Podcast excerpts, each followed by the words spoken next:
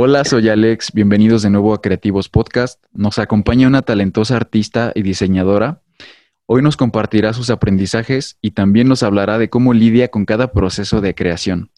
Hola Sofía, es un placer que estés con nosotros. ¿Qué te parece si nos cuentas un poco sobre ti? Empezando, gracias por invitarme a tu pequeño proyecto, la verdad, estoy muy emocionada.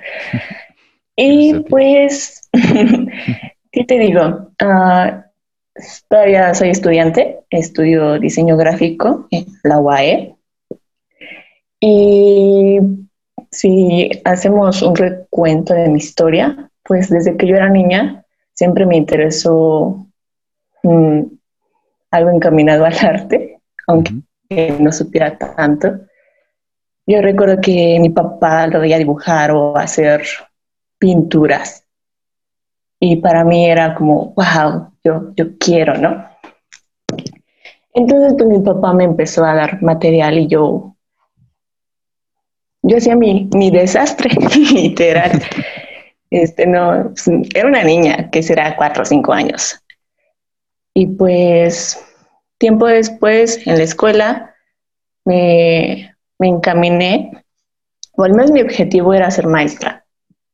Toda mi vida hasta la prepa yo quería ser maestra, pero en el último año de prepa dije, no, me siento atorada, ¿qué hago? ¿Es tu futuro? Y pues yo, mi idea era estudiar artes, pero no se pudo porque yo quería estudiar en la UNAM, pero no sé qué, no sé qué rollo Dice que ya no estaba la carrera. Es muy, sí. Eh, es muy cotizada la UNAM. O sea, mi, mi, plan era irme para la Ciudad de México. Pero pues ya hice para, apliqué para diseño porque encontré que era una carrera similar a, o que llevaba algo de artes, ¿no? Entonces yo quería irme ya por ese camino. Pero no lo pasé, entonces ya me busqué por otro lado, llegué a Hidalgo y realmente me, me gusta, me gusta estar allá. Es un lugar este, muy tranquilo, bonito, y he conocido a mucha gente que, pues, que me inspira tan solo por cómo es o por lo que me aporta, porque siento que estoy en un lugar lleno de gente creativa, de muchos tipos. O sea, cada quien tiene su estilo, su gráfica o su forma de pensar y dices, wow, te, te inspiran también tus propios amigos o los maestros, que hay maestros muy, muy buenos, hay otros que pues... Ah. Hay unos pasables. sí, pero o sea, hay maestros que de plano, o sea, la forma en cómo te hablan y esa pasión por la carrera que dices, es que yo quiero llegar a ese punto, quiero poder ser así. Y, eso que te voy a decir, eh, siento que es muy difícil encontrar un maestro que de verdad se le escuche así, ¿no? Con esa pasión. Sí, te soy sincera, son contados los tres maestros que, que admiro. Y es muy interesante porque ellos eh, llegan y te empiezan a platicar y tú estás con tu total atención en ellos. Te gusta cómo hablan, te gusta cómo te explican las cosas. Y pues eso es muy, muy grato para mí. ¿Alguna experiencia realmente que te haya dejado un gran aprendizaje, más allá de lo que los maestros puedan aportarte? Algo que te hayan dicho, algo que hayas visto que por ti misma hayas decidido como ser autodidacta y decir, ah, esto, esto me encantó, esta experiencia me gustó como lo que vi, lo que, lo que sentí al hacerlo y quisiera hacer algo parecido, quiero hacer esto eh, precisamente. ¿Te llegó a pasar algo así? Bueno, te contaré. Una vez en tercer semestre, me parece, una de mis profesoras me me estaba checando un trabajo y me dijo, para mí tú eres la mejor de todos. Y pues yo me sentí súper bien, ¿no? Dije, no, nada, que eso piense una maestra de las que admiro su trabajo, pues qué bonito. Pero también el que me dijera eso, no lo sentí tan, o sea, no lo acepté tanto porque para mí hay compañeros que son mejores que yo, pero eso también me dio pie a, bueno, ok, si no me siento que soy la mejor, entonces, ¿qué te hace falta? ¿En qué estás fallando? Y no quedarte con que a lo mejor ya aprendiste todo, lo sabes todo, porque pues a estas alturas ya me di cuenta que cada vez me falta aprender más que, sigue, que sigues aprendiendo, nunca dejas de aprender. Todo el tiempo. Ajá, exacto. Entonces, creo que por ese comentario que me hizo la maestra, para hacerlo sentir que sí realmente, o sea, puedo merecer ese comentario, este, pues vas buscando, vas buscando pequeñas cosas de, de dónde aprender. Eh, realmente yo trato de, de, buscarle, no sé, simplemente videos en YouTube o hasta comprar cursos. Y eso es padre porque digo, no, o sea, esto me lo enseñaron en la escuela de una forma y resulta que aquí pues lo pude haber aprendido más rápido o mejor, ¿no? Sí. Y, pero pues es lo bonito que siento que sigo aprendiendo y es como de, ya encontré una forma de hacer mejor las cosas. Y otra experiencia que fue reciente eh, en cuanto a mi carrera, pues es comunicar un mensaje visual, ¿no? Entonces nos dejaron un proyecto de violencia y nos lo limitaron un poco este, en cuestión de temática. Y yo elegí violencia hacia la mujer y violencia psicológica. Entonces, lo que me ha aportado el aprender de mi carrera yo con ayuda de la fotografía hice un autorretrato y fue a partir de una experiencia negativa para mí en mi vida, porque bueno, soy mujer, vivo en México y pues sabes, ¿no? me imagino, me imagino. Entonces yo tuve una situación de acoso por varios años por parte de un familiar y nunca pues como que se hizo un tema que pudiera hablar libremente entonces vi esta oportunidad, dije, bueno, ok, fue algo que me afectó tanto, pero ¿qué puedo hacer? Entonces hice un autorretrato donde me puse en la situación, donde me puse a recordar esa situación. De hecho, una amiga me ayudó, no quería hacerlo porque me dijo, ¿cómo te voy a poner a, que recuerdes esa situación? ¿no? Y yo, es que necesito una foto para un proyecto. Ya total que me puso en la situación otra vez y pues ya mi punto era tener una fotografía donde se me viera sufriendo, pero que ese sufrimiento se viera real, que no fuera una pose, o sea, tal cual lo que sentía en ese momento lo reflejara. Y me costó horas, me costó dolor de cabeza, me costó una desvelada, pero, o sea, no porque fue algo malo, se quedó en eso, porque pude hacer un trabajo muy bueno que al profesor le gustó y a varios alumnos, bueno, compañeros, este, cuando vieron la foto dijeron, wow, me, impacta porque me cuenta algo, porque me hace sentir algo. Hasta personas externas que se las mostré me dijeron, mamá, está, está padre, está cool tu foto, ¿no? Entonces es una experiencia que, que dije, bueno, ok, de algo malo pude sacar algo bueno y pude utilizar herramientas o, o cosas que, hacer, que sé hacer como la fotografía. Y pues es uno de los proyectos que más me ha gustado porque es como de, puedes sacar algo bueno de algo malo. De hecho, fíjate que yo considero que, y bueno, no solamente porque yo lo diga, incluso lo dice la misma historia del arte, los grandes, los más grandes artistas y las obras maestras del arte, casi todas, no digo, no conozco todas las obras, pero al menos de las que yo recuerdo, muchas de ellas fueron creadas a partir de un dolor, a partir de una tragedia, de una pérdida. Eh, casi siempre se va más relacionado al desamor, ¿no? A la, a la muerte incluso, eh, a todas las emociones negativas y las obras maestras. Luego resulta que de emociones así negativas uno pensaría que no va a salir algo, pues algo bien, ¿no? Y, resulta que se convierten en obras maestras. Entonces, ¿Qué, nos dice esto? Que realmente no implica tanto el, tu estado de ánimo para crear arte, ¿no? O, tu, o lo que vayas, eh, o si es positivo o negativo lo que sientes. Más bien se trata de lo que sientes y punto, ¿no? No importa si es algo bueno o malo, el arte se expresa de cualquiera de las dos formas. Y bueno, tú que combinas esto del diseño gráfico, la fotografía, realmente, ¿por dónde va más tu, tu enfoque? Porque yo veo mezclado en tu, en tu cuenta de Instagram que te gusta como fotografías mm, conceptuales, fotografías como que quieres contar siempre algo, contar como una historia. Supongo que ese es tu enfoque, ¿no? Pues verás, antes nada más era agarrar la cámara, que me gusta tomarle la foto, ¿no? pero ya después dije, no, es que tiene que tener sentido, tiene que tener sentido y que conozcan mi trabajo por ese sentido. Entonces, de un tiempo para acá, yo dije, bueno, tiene que significar tan siquiera algo para mí y pues ya supongo que quien lo vea externamente significará algo para esa persona. Entonces, tampoco estaba tan familiarizada con la fotografía conceptual, pero ya empecé como que a escuchar más de ella, de hecho, a seguir personas en Instagram, que es lo que me gusta mucho de Instagram, que puedo encontrar fotógrafos de, de cualquier parte, ajá, y con un trabajo genial.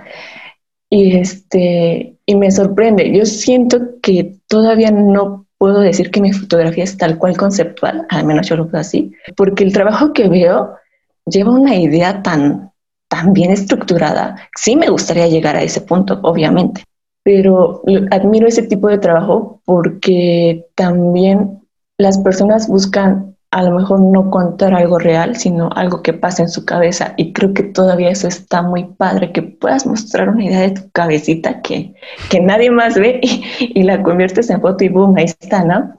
Entonces sí me gustaría seguir eh, creciendo en la fotografía, sí me, me encantaría. Y también estoy por el lado de la ilustración. Lo había dejado. Siempre me han dicho que soy buena para el dibujo, desde mis papás hasta familia, hasta amigos en la propia escuela. Pero no sé, no, no, no me sentía bien, supongo. ¿Te gusta más la fotografía? Ajá, le agarré más cariño a la fotografía, la verdad. Pero pues ya otra vez empecé a practicar y digo, wow, es que pues sí, sí puedo. Y uno de como mis metas, sueños, es poder ilustrar algún libro como de, wow, ¿no? Me gustaría ver mi trabajo en un libro. Y bueno, lo que engloba la carrera de diseño, pues no solo, no solo son estas dos cosas, ¿no? O sea, también hay modelado digital, hay diseño editorial y haces un poquito de todo. Me gusta, me gusta lo que engloba la carrera. Obviamente creo que no puedes ser bueno en todo, creo que siempre te vas a brillar más por algo. Y pues si pueden con quien me, me contrate para hacer fotos, para hacer ilustraciones, para hacer una marca, para este, hacerle publicidad, pues todo sea bienvenido con tal de que pueda eh, yo ayudar con mi forma de expresarme, de mi creatividad. Me parece excelente. ¿Qué es lo que realmente te inspira a crear fotografías? ¿Qué es lo que más te gusta de la fotografía? La razón del por qué tú enciendes una cámara y, dices, quiero hacer fotos. ¿Qué es lo que te mueve a hacerlo? Creo que lo principal es guardar el momento, porque, no sé, o sea, obviamente tú cuando vives algo lo recuerdas, ¿no? Y lo primero que te dicen van a estar las cosas en, o las personas o las situaciones o los lugares en tus recuerdos. Pero ya tener una foto es como de, ay, estoy viendo ese momento en el que estuve, que obviamente ya no va a volver, pero pues aquí está, aquí está en esta fotografía, ¿no? Y por ejemplo, de las últimas tres fotos que subí, de, fue contando mi historia, precisamente porque pues yo, eh, por la situación de la pandemia, tuve que regresarme al Estado de México, era foránea, y realmente vi que a las personas, o bueno, a mis seguidores, a mis amigos, les gustó. Y dices, es que veo que le pusiste sentimiento, veo que, que hay algo. Entonces, o sea, muy aparte de que yo quería tener una foto de que significara que estuve allá, pues me gustó que a las demás personas les gustara los colores, el encuadre, tal vez, ¿no? Más que nada, creo que los colores este, te ayudan bastante. Y yo siento que soy más de colores fríos, con más nostalgia, pero no sé, me gusta. No, aunque son colores nostálgicos, no precisamente me hacen sentir de esa forma, me hace sentir bien. Es lo que he visto en tus publicaciones, y noto esos, esa paleta de colores como, como dices, ¿no? De tonos fríos, pero fíjate que a mí no me transmiten nostalgia, me transmiten más como, como misterio, como, como que quieres decir algo, pero lo dices sutilmente, discretamente, y me gusta, me gusta cómo tienes eh, tu feed de Instagram trato de, dar a entender algo y como las demás personas dicen, no es que yo veo esto. Y me ha pasado, o sea, he enseñado personas que a lo mejor nunca les hablé y de repente me dicen, es que tu foto me gustó y siento que transmites esto y esto. Y es como de, no lo había pensado, pero sabes, creo que sí. A veces a lo mejor ni siquiera yo me doy cuenta, pero que les guste mi trabajo me, me llena bastante. Es como de, oye, pues creo que estás haciendo bien las cosas sí entiendo esa parte que dices de que disfrutas o sientes, te sientes bien cuando tu audiencia, cuando tus seguidores, cuando la gente te dice que le gusta tu trabajo, que admira algo que haces. Eh, a mí me ha pasado con mis fotos también, que hay algunas fotos que llego a subir y que tienen comentarios pues positivos, gente que dice, ah, me encanta tu foto, me encanta el otro y demás cosas, ¿no? Y pues tú sientes, pues sientes bonito que te digan todo eso.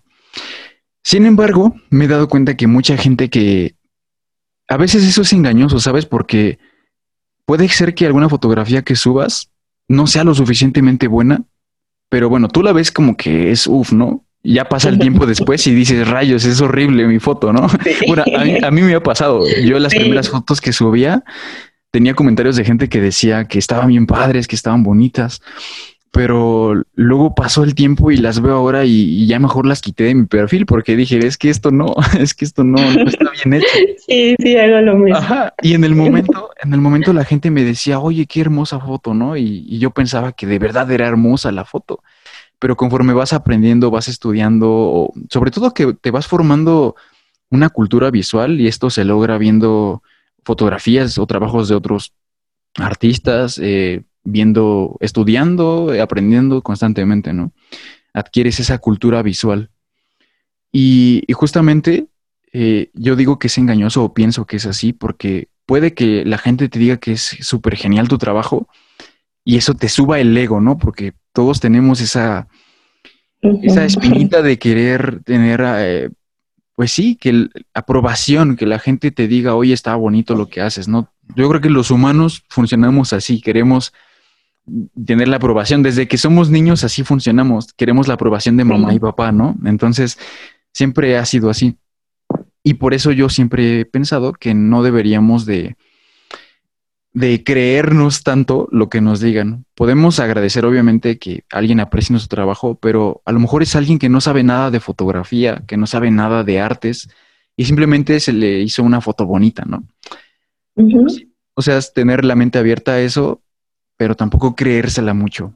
Al menos yo así lo considero porque si te empiezas a creer mucho, te empiezas a conformar y nunca progresas, nunca creces y te quedas estancado. Te estancas ahí. sí, eh, exacto.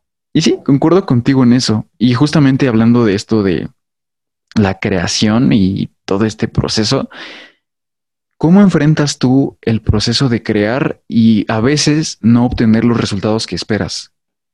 Creo que sí soy una persona perfeccionista y eso no es bueno, realmente no lo es, porque tan solo con trabajos de la universidad yo me estreso bastante y es como, no, es que no está saliendo y me pongo mal y, o sea, no, a lo mejor hasta soy insoportable, lo, he visto.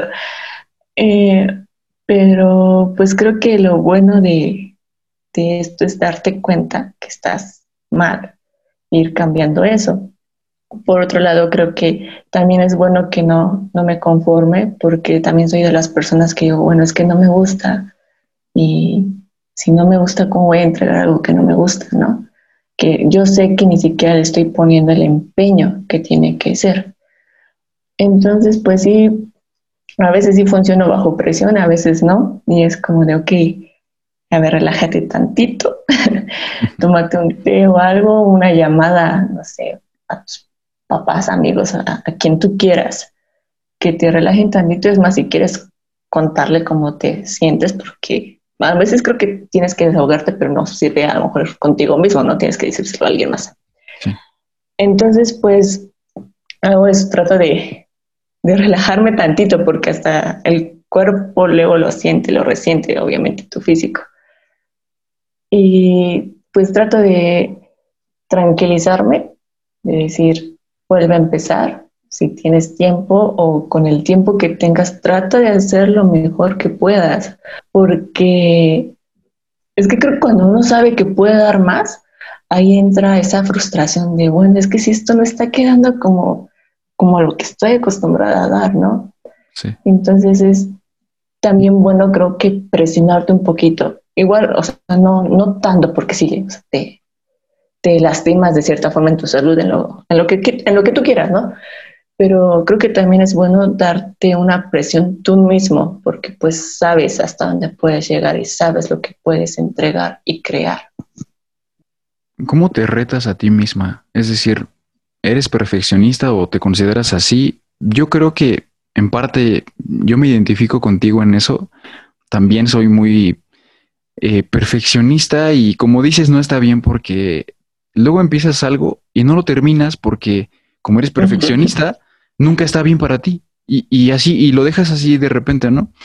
A mí me ha pasado, obviamente he tratado de cambiar eso, de mejorar un poco esa parte mía, y incluso a veces hasta no entrego todas mis tareas en mi escuela porque es como hago bien una tarea y, me esfuerzo tanto, sobre todo cuando se trata de escribir, de diseñar algo, me entro ahí completamente y me llevo, me llevo horas en una sola tarea cuando veo lo de otros compañeros y lo hicieron rapidísimo, algo muy simple y obtienen al final la misma calificación, ¿no? Entonces, en parte, pues no está bien.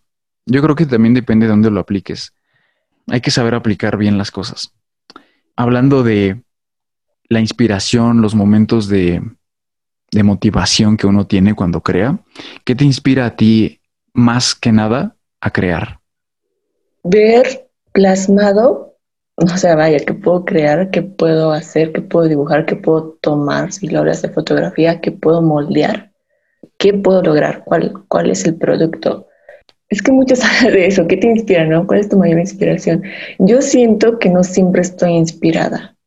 Más bien siento que a veces tengo ganas de hacer las cosas, pero no siempre estoy inspirada. Entonces, por ejemplo, con el dibujo, que otra vez le estoy retomando, como tú dices, cuando eres perfeccionista, lo dejas porque no te gustó. Y creo que a lo mejor y por eso lo dejé. Entonces ahora es como de, ok, puedo estar tan desganada y puedo dibujar y me sale algo padre. O puedo estar de la, del mejor ánimo y me pongo a dibujar y, nada más, ¿no? Entonces, creo que es cuando tengo como que esas ganas, no importa de tanto mis emociones, sino pues las ganas de estar haciendo algo. Y algo curioso que leí, creo que sobre esta semana, bueno, estos últimos días, decían, por ejemplo, que los artistas tenemos como este bloqueo creativo, ¿no? Siempre. Pero que realmente, o sea, yo siempre lo había considerado, te lo juro, y como que esto me cambió un poquito mi perspectiva. Decía que los, bueno, nos, nos pongo con el nombre de artistas, ¿no? Que decimos que tenemos un bloqueo creativo, es un lujo que nos damos. Porque si tú miras a otras profesiones, eh, un doctor no se puede bloquear. No tiene que. o sea, no tiene. ¿no? Entonces realmente dicen que es un lujo lo que te das y que no lo, no lo puedes permitir siempre porque, por decir, eh, trabajas para una empresa o para un cliente, para quien sea, ¿no? Y les dices, no estoy inspirado, no puedo hacer tu trabajo, pues entonces no te tomarían en serio. Sí. Y, o sea, eso, ese artículo, creo que fue un artículo, no sé si fue un no me acuerdo realmente dónde lo, leí, pero dije, eso es cierto, no puedo ir con, la, con el pretexto de hoy, hoy no, estoy, pues, hoy no estoy inspirada, no puedo hacer nada.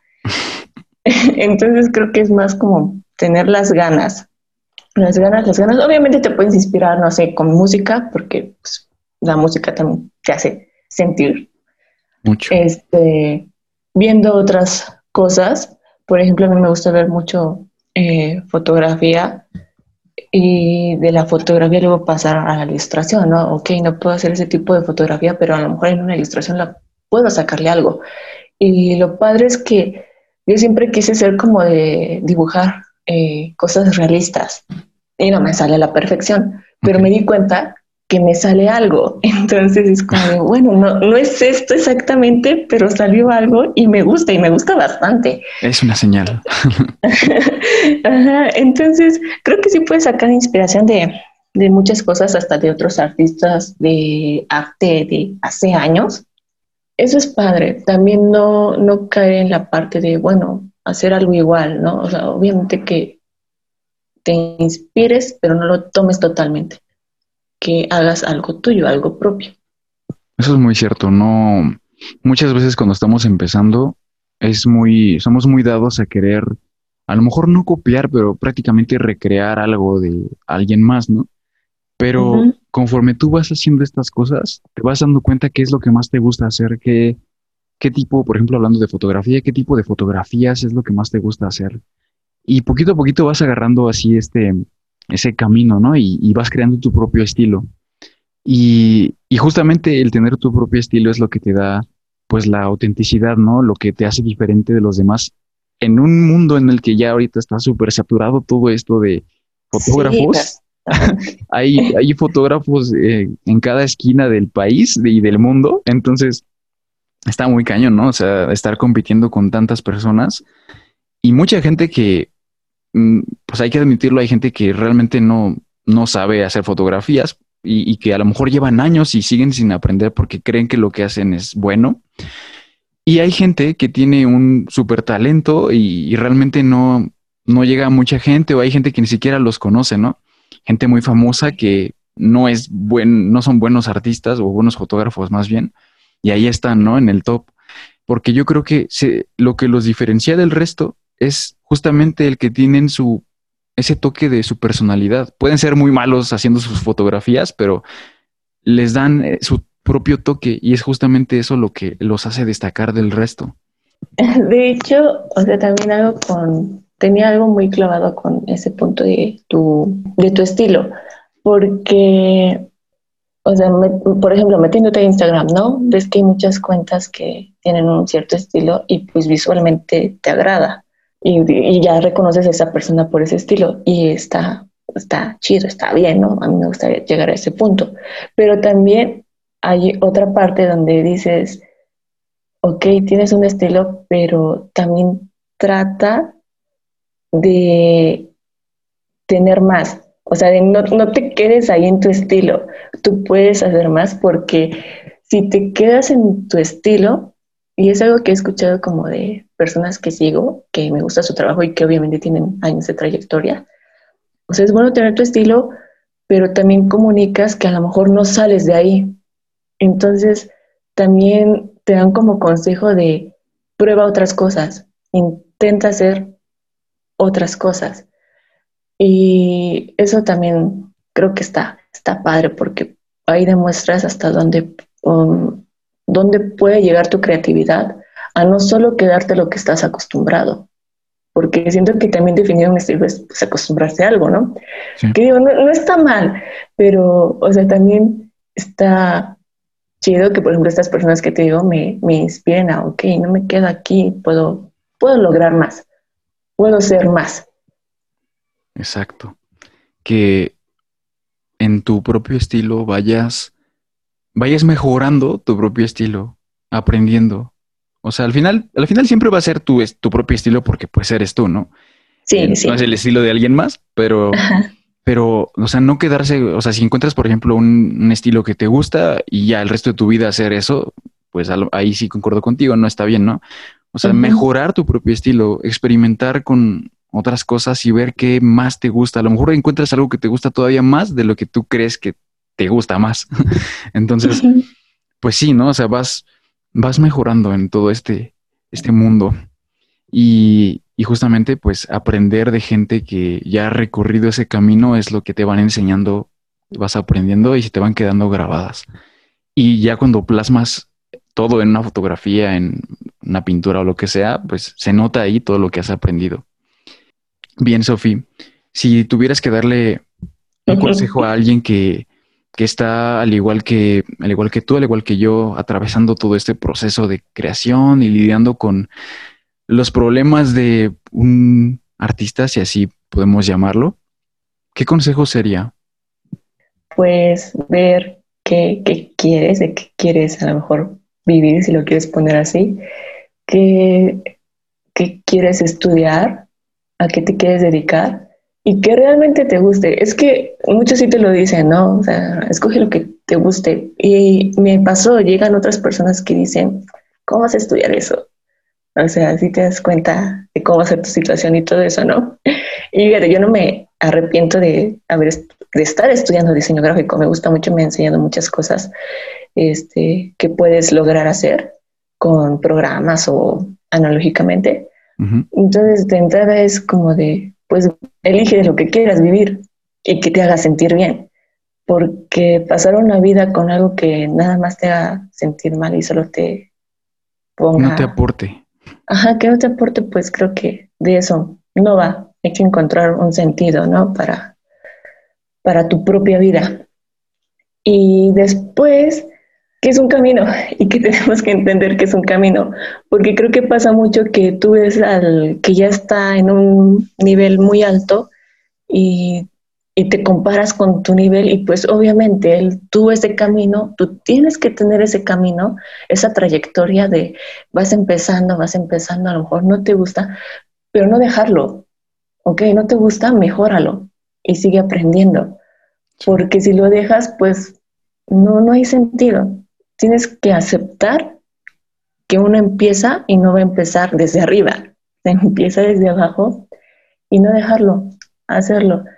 Y pues que tampoco te, de lo que hablábamos, te gane ese ego de que a lo mejor ya, ya haces algo bien para unas personas y que sientas que ya lo sabes todo. Siempre se aprende, siempre hay algo que aprender. Entonces, pues no, no hay que dejar, no hay que dejar lo que te gusta. Tienes que seguir. Excelente consejo.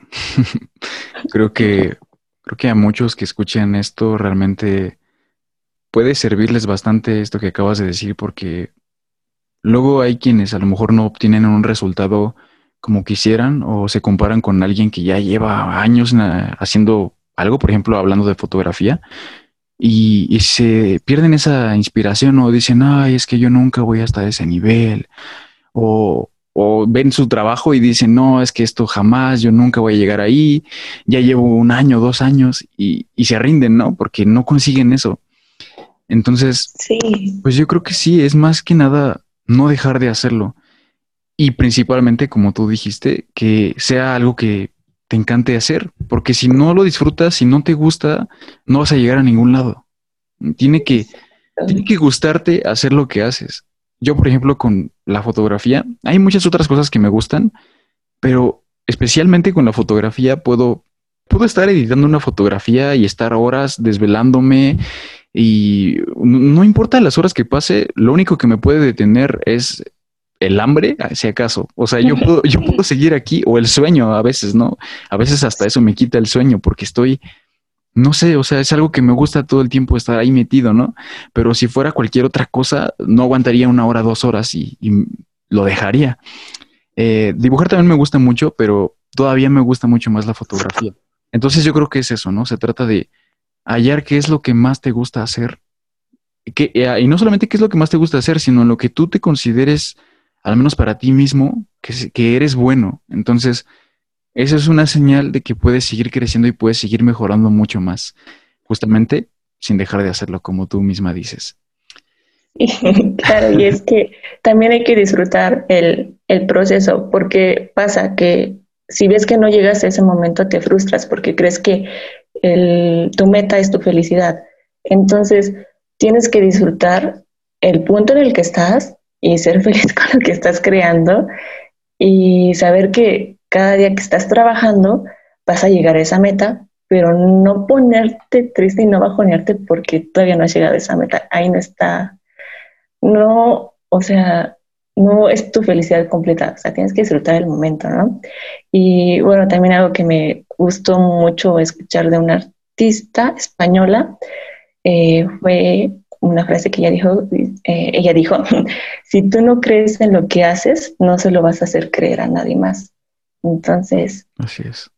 Tú tienes que echarte tus propias porras y admirar tu trabajo. exacto. Si tú no crees en ti, nadie más lo va a hacer. Pues bien, Sofía, me parece una gran aportación la que nos has brindado el día de hoy.